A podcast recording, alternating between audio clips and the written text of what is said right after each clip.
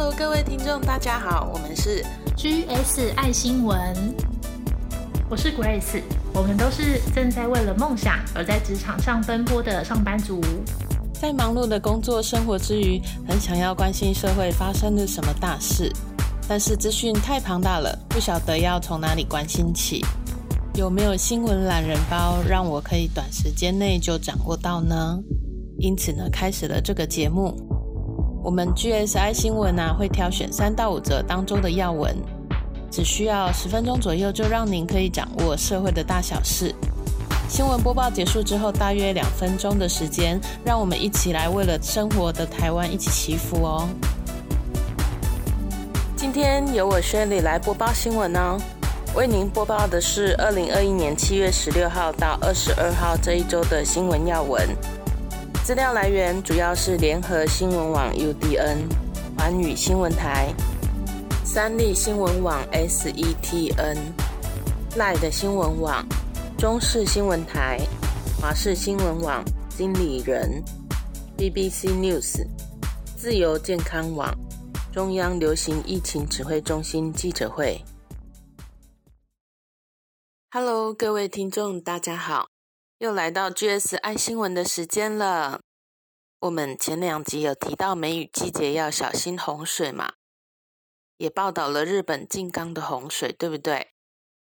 最近英国伦敦在七月十二号呢，因为一场突如其来的暴雨，许多地区呢惨遭洪水侵袭，瞬间呢变成了一片汪洋，到处呢都是混乱。水位呢有高达六十到九十公分，还有呢，欧洲的西部像是德国、比利时、荷兰、捷克也都有发生洪水。据当地的气象局报道，这是五百年以来从来没有发生这么大规模的洪水灾害。那连日的洪灾呢，造成至少有一百八十四人死亡。其中，德国至少有一百五十七人，有一千多人失踪。比利时的话，则是被夺走至少二十七条的人命，而且有数千栋的房屋受损倒塌。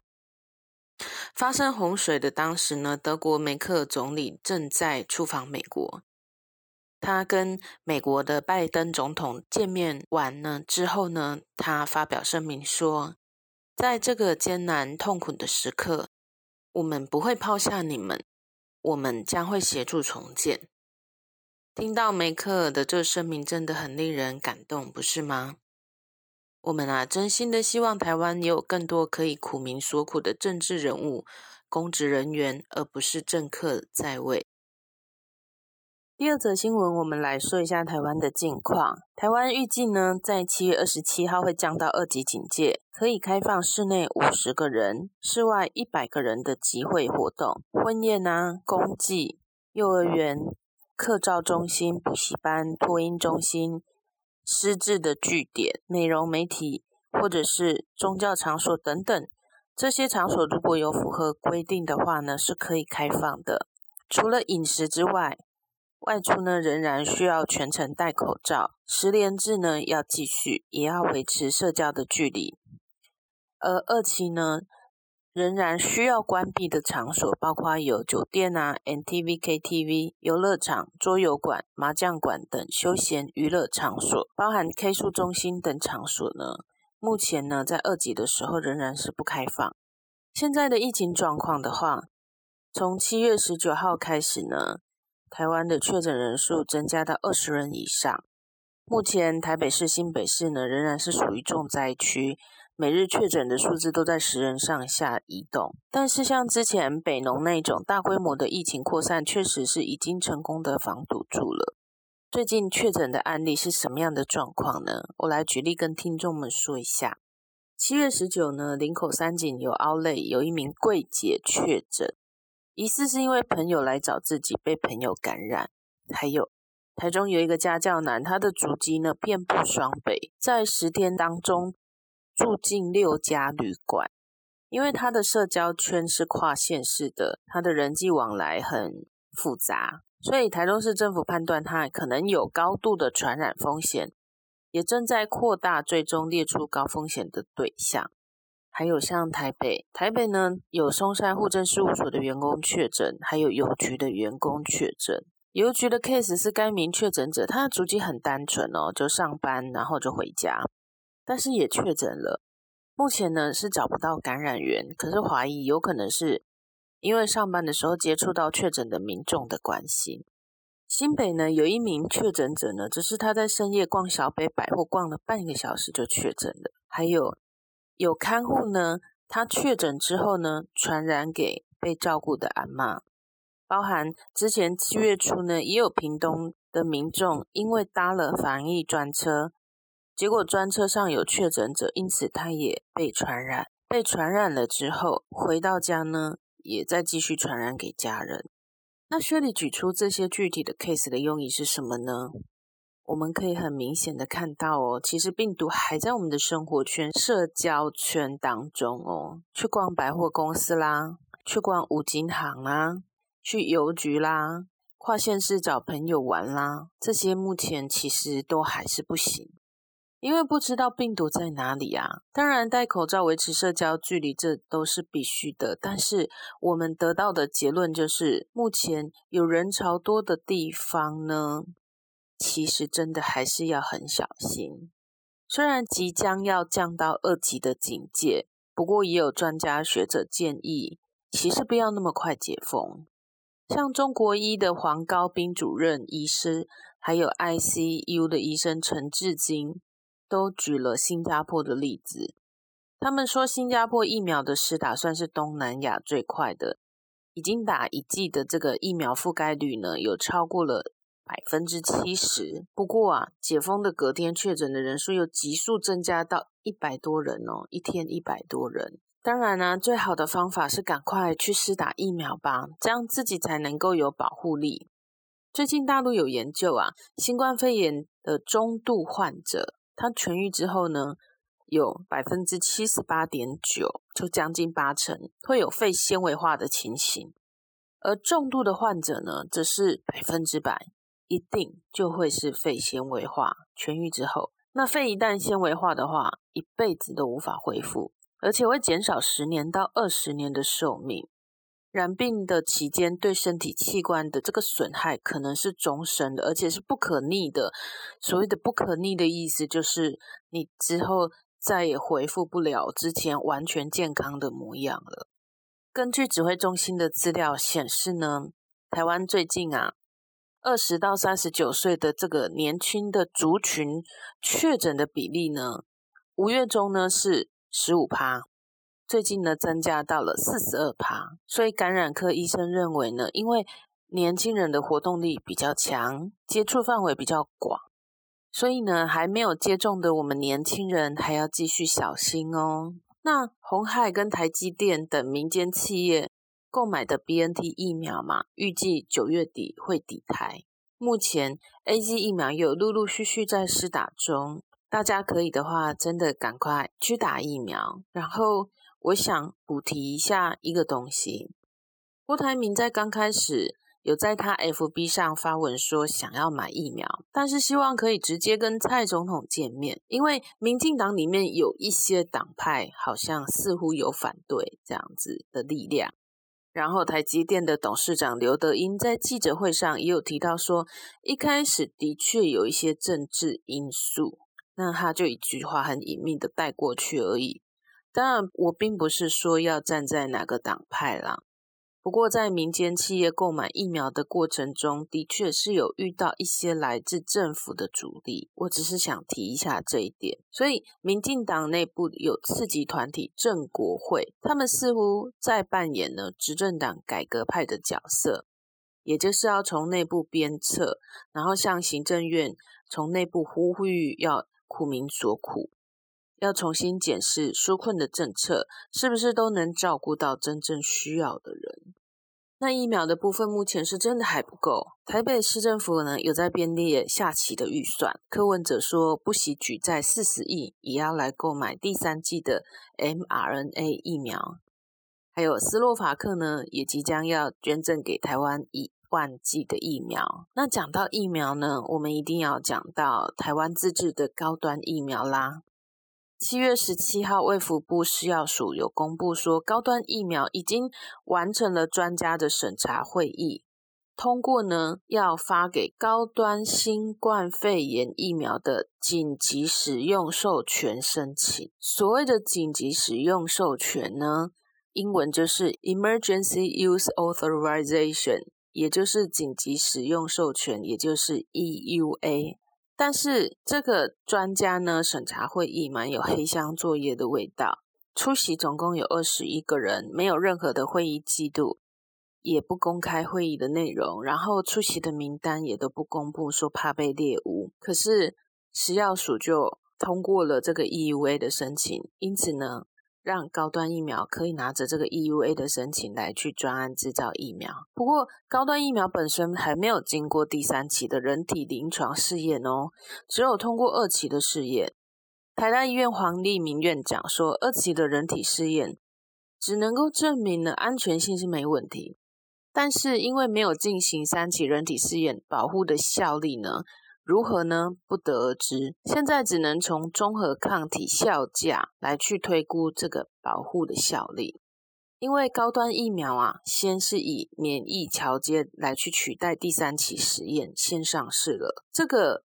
跟大多数的国际主流的疫苗的方式不一样，所以大家很难有信心。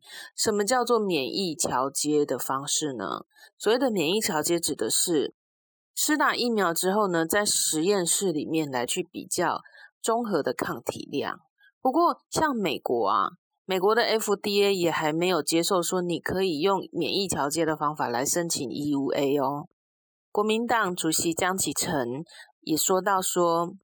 如果没有三期的临床试验的数据，就无法知道高端疫苗在临床上减少染疫还有减少重症的比例，是不是能够比得上其他的主流疫苗呢？这些不知道。同样的，因为欠缺三期验证啊，高端是不是能够有效对抗现在在国际肆虐的新型变种病毒呢？这个都不知道。中研院院士陈培哲也说啊，高端疫苗都还没有进行到三期，就已经申请到 EUA，没有任何一个国家敢这样做耶，全世界只有台湾敢这样做，所以这种做法，其实任谁来看都觉得太不妥当。那国民党有提出说啊，为什么民进党执意要买高端呢？我们明明有很大笔的采购疫苗的预算，但是疫苗都没进来，所以钱跑去哪呢？是不是都拿去投资高端呢？啊，高端疫苗是不是这个民进党相关的产业呢？常常会听到他们这样的言论，但是我个人是觉得这样说又太阴谋论了。客观啊来说的话。我们自己能够生产疫苗，其实这是必须的趋势。如果说我们的国产疫苗能够遵循着正常的模式，进行了第三期试验之后，再拿到欧盟来申请认证，应该要这样做才能确保这是有保护力的。毕竟啊，这是跟国民生命健康相关的事情，的确应该要谨慎的做。疫苗的部分最后提一下，因为烟花台风入境，有些县市可能会停班停课。自然呢，疫苗接种会暂停，听众可能要注意一下，不要跑到现场了才发现怎么没有疫苗可以接种哦。下一则新闻，我们来看全世界的疫情状况。南韩已经连续十几天都是单日有千人确诊，欧美各国疫情也都纷纷变得严重。这部分我们上一集最后有稍微提过。一个礼拜过去了，疫情呢仍然是陆续增温。美国呢，七月十六号单日新增就有七万多人，染病的大部分都是还没施打过疫苗的民众。印度啊、巴西、非洲确诊者呢，有单日也是三四万人。英国呢，也是四万多人。日本啊，光是东京单日的确诊人数呢。从七月十四号开始，一直到二十四号呢，都是每天破千人。所以其实各国的疫情其实都变得严重起来。现在欧美大多呢都是因为 Delta 病毒而疫情再起。新的研究指出啊，Delta 变种病毒潜伏期呢比原始的病毒株少两天哦。原本潜伏期是六天，现在减少为四天。感染者的病毒的载量呢，也比起原先高出了一千两百六十倍。哇，一二六零倍哦！它会以更快的速度，以更短的时间入侵人体，而且传播力也是原来病毒的两倍。那讲到东京啊，我们来关心一下东京奥运的部分。今年冬奥是在疫情当中举办的嘛？在七月二十三号台湾时间晚上的七点，冬奥开幕了。奥委会有一个规定，如果选手有确诊的话，就得要失去参赛资格。一直到七月二十二号为止，冬奥相关的确诊者呢，已经有高达八十七个人，选手啦、工作人员啦等等，像是有可能夺金的俄国的游泳选手，还有。英国的射箭选手因为确诊了，所以呢，确定失去了比赛资格。所以选手们去参加这个冬奥，除了比赛的压力之外，还要承受染疫的风险。还有，一旦染疫，自己也会失去资格。其实真的很不容易诶台湾呢，因为冬奥最近沸沸扬扬的，就是七月十九号嘛，中华奥运代表团搭包机前往日本，结果被发现说选手。都只能搭经济舱，官员还有教练呢，却坐商务舱的这个事件，这个跟之前教育部长潘文忠他在国会的时候曾经承诺说一定会让选手坐商务舱不一样，所以呢，舆论呢就很多的在讨论这件事。那入住到日本之后呢，选手又被发现住的是日本当地三星级的饭店，可是。其他国家的选手呢，都住五星级的饭店，这样这个新闻让民众啊对政府的观感很不好，表示选手不受重视的这个事实。后来行政院院长苏贞昌还有蔡英文总统也都有出面道歉。最后我们讲一下台铁事故的后续处理。台铁泰鲁格号出轨的事故发生已经超过一百多天了。交通部呢，在七月十八号晚间，突然有公布了行政调查报告。那有家属呢，就是在网络就有发文说啊，台铁所提供的和解书的内容呢是怎样呢？全盘否认自己对泰鲁格事件的责任，是全部全部都否认。家属说，为什么社会不知道这个和解书有多荒谬呢？因为当时新闻的风向全部都被带到赔偿金上。那为什么有家属会签和解书呢？因为每个家庭都有自己的难处，很多家庭啊一次失去了好几个经济来源，所以从这个言论可以看得出来，其实家属们真的很不满。其实这个台铁的行政调查的报告在五月二十一号就完成了，可是一直到七月十八号呢，才把这个报告公布出来。而且公布出来的时候呢，也是不是先给家属，而是先给媒体这样子。在这长达五十八天的间隔之内啊，台铁一直强调说自己没有刑责，让家属呢感到无助，进而妥协。那有家属说呢，我们不是在谈钱的问题呀，是希望真的看到台铁好好的改革，应该要把台铁的改革政策写在和解书里面。谁知道下次？会不会有同样又有这样子公安的事故，然后有无辜的生命死掉呢？针对李义祥等人的判刑呢，也只有短短的五年，而且也只判过失杀人，这一点家属呢很没有办法接受。今天一开始我们不是整理了梅克尔总理，他知道说德国发生洪水的时候，他所发表的声明呢，大家还记得吗？我们台湾能不能够有更多像这样的人才出现呢？不是为了权力、名誉，也不是为了自己的身份地位，而是真的因为爱这片土地、爱我们的国家、社会的关系，所以努力的造就自己，具备自己的实力。比起技术呢，更重要的是精神、想法还有内心的高度，然后能够贡献自己来帮助社会。我们真的很期待有更多这样的人出现，不是吗？听众们，年轻的我们，我们来成为这样的人好吗？这片土地、这个社会、这个国家，由我们来守护好吗？我们一起努力哦！如果你喜欢这个节目的话，欢迎到 Apple 的 Podcast 给我们 GS 爱新闻五星的评价，并且留言给我们鼓励哦。也欢迎能够到 Apple Podcast 留言跟我互动。我们今天就到这里，下集再见喽，拜拜。接下来会帮这些新闻祷告，因为人的界限就是神的开始。那些超过我们能力所能处理的问题，也请神来帮忙。这也是每个人都可以为这世界做的事。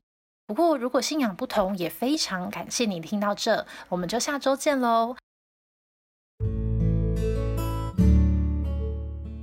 祷告，亲爱的神，真心感谢各国捐赠台湾疫苗。原本要来台湾的台风也转向。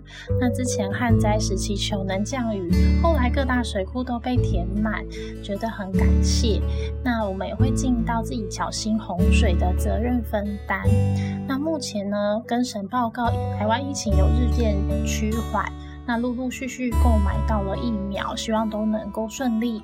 那至于国产疫苗，因为尚未通过第三期人体临床试验，就要紧急上市。这个因为攸关性命，所以希望，嗯，还是能够谨慎的确认，请神引导台湾指导者能够分辨判断，并且做出对台湾人民最好的选择。那希望疫情啊可以尽早清零，那染疫的人可以快好起来。希望圣灵啊能够安慰他们的内心。那因为全世界因为好雨，不管是像日本啊、欧洲、中国都爆发洪水的灾情。那因为全世界啊是一体的，所以希望损失能降到最低，大家都能尽早恢复正常的生活。奉德圣主的名祷告。